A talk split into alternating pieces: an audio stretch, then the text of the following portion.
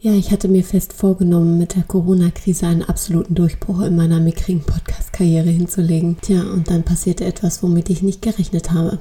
Ich packte all mein Zeug zusammen, zog auf einen Bauernhof und fand ein Stückchen mehr zu mir selbst.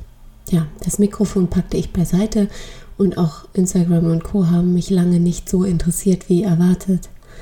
In der ersten Woche schrieb ich dann aus Verzweiflung einen Beitrag. Ich war enttäuscht, traurig. Ja, Nichts war so, wie ich wollte. Nichts machte Sinn. Und dann erinnerte ich mich an etwas, an etwas, an das ich ernsthaft und wirklich geglaubt habe. Und dann war alles wieder gut. Ganz schnell. Wieder gut. Viele Menschen da draußen denken, dass eine Enttäuschung etwas Schlimmes und Angsteinflößendes sei. Du hast mich enttäuscht. Ich bin enttäuscht von dir. Das enttäuscht mich. Du Ausgeburt von Beschissenheit. Dabei hm, handelt es sich um eine Erlösung. Du fragst dich jetzt wieder, was will sie? Ich soll mich darüber freuen, enttäuscht zu sein? Ja, im Grunde ist das einzig Richtige eingetreten. Wieso, weshalb, warum? Alles das in dieser Folge. Du hast lange Zeit an etwas festgehalten, dir wurde etwas vorgespielt und du warst in einem Glauben, der dir scheinbar Sicherheit gegeben hat. Alles irgendwie widersprüchlich. Vorgespielt? Hört sich schon mal scheiße an. Glaube? Hm, per se erstmal was Gutes. Sicherheit? Ja, das fühlt sich gut an. Nun ist etwas passiert. Äh, ja, du wurdest enttäuscht. Maßlos. Autsch. Du bist wütend, kannst es kaum glauben. Ja, genau, der Glaube ist in Frage gestellt. Oder vielmehr noch, du wurdest enttäuscht. Denn du warst bis zu diesem Punkt getäuscht. Und genau darin liegt der Zauber. Du bist nicht jetzt in deiner Enttäuschung in der schlechten Position. Nein, im Gegenteil. Du warst es wie lange auch immer in der Zeit davor. Nämlich in der Täuschung. Diese hat sich nur ganz okay oder vielleicht auch schön angefühlt. Und das Einzige, was gerade echt kacke ist, ist dein Gefühl dazu. Nun haben wir ja schon lang und breit gelernt, dass unsere Gedanken frei sind und dass man die selbst im Griff hat, richtig? Und dass die wiederum gut und gerne deine Gefühle lenken. Also, du lebst nicht mehr lange mit dieser Lüge. Bam, geil. Tja, weil Lügen finden wir doof. Wahrheit ist top. Auch wenn die manchmal wehtut. Täuschungen machen Gaga in der Birne. Zu lange Gaga macht Doppelgaga und das wollen wir auf gar keinen Fall, weil Doppelgaga kann man nicht so schnell heilen. Klarheit, Echtheit, Ehrlichkeit ist unser Freund. Eine gerade Linie macht dich frei, egal was es ist. Du wirst von nichts und niemanden geblendet und kannst jetzt eine Entscheidung treffen. Ob du von einem Menschen oder dem Geschmack der neuen veganen Salami enttäuscht bist, es liegt jetzt an dir, ob du sie nochmal kaufst oder ob du ab jetzt doch lieber nur Hummus aufs Brot schmierst, weil das ist lecker, das weißt du. Sehr.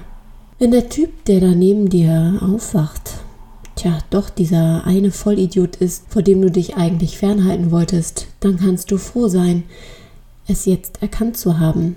Vielleicht war er ja sogar so gütig und hat selbst sein Prinzenkostüm ausgezogen. Sei also nicht böse, dass er dich enttäuscht hat, indem er seine Maske abgelegt hat. Sei dankbar. Sag Danke aus tiefstem Herzen und sei nicht sauer oder enttäuscht von dir, denn das tut am meisten weh. Von sich selbst enttäuscht zu sein, zum Beispiel an etwas geglaubt zu haben, etwas zu schaffen, tja, da liegt der Fehler. Es passt nicht. Das Wort ist für etwas anderes bestimmt. Lass das. Ja, es ist schade, sei traurig oder kurz sauer auf dich, aber die Theatralik ist zu krass. Lass es einfach. Nun noch mal zu diesem Prinzen. Der Kumpel hat dir also was vorgegaukelt. Ja, das kennen wir alle. Und zum Schutz der Prinzen, wir Frauen haben das wohl auch schon mal gemacht, nicht wahr? Ich habe mich auch schon hart daneben benommen und anfangs das perfekte Weibchen gespielt. Nun, ich bin schon in manchen Bereichen wirklich mh, hm, im grünen Bereich. Aber es ist einfach zu anstrengend, jemanden dauerhaft zu täuschen, um zu gefallen. Weil das hält keiner aus. Und dem hält auch keiner stand. Also, ja, wir können auch jemanden täuschen und gleichsam enttäuschen, indem wir unsere Federn lassen. Also, gleiches Recht für alle. Was wir jetzt abchecken müssen, ist das Enttäuschungsbarometer und das ist bei jedem anders. Jeder reagiert auf Enttäuschung erstmal unterschiedlich. Jeder reagiert sowieso anders, als vielleicht der andere es tun würde. Also es gibt keine Regel und kein das ist zu krass oder stell dich doch nicht so an. Das wollen wir erstmal nicht beurteilen. Mir selbst ist gerade genau dieser Fall eingetreten und ich war sowas von am Boden zerstört. Ich wurde enttäuscht. Und ich bin in ein mentales Loch gefallen, weil meine Seifenblase geplatzt ist. Ein Traum ging nicht in Erfüllung. Mein Herz ist in tausend Teile zersprungen und ich habe sie mit dem letzten Atemzug versucht aufzusammeln. Manchmal geht das sogar. Manchmal hat man es dann doch in der Hand, weil wir ja nicht immer gleich aufgeben wollen, nicht wahr? Wir müssen trotz Enttäuschung nicht unbedingt immer die Flinte ins Korn schmeißen. Vielleicht hat der Prinz heute einfach nur einen ordentlichen Furz quer oder der Enttäuschung liegt doch ein sehr geiler Plan B inne. Also why not nicht nochmal genau hingucken, nachdem man die Tränchen weggewischt hat. Es kann ja nicht immer alles glatt gehen, oder? Das wäre doch langweilig.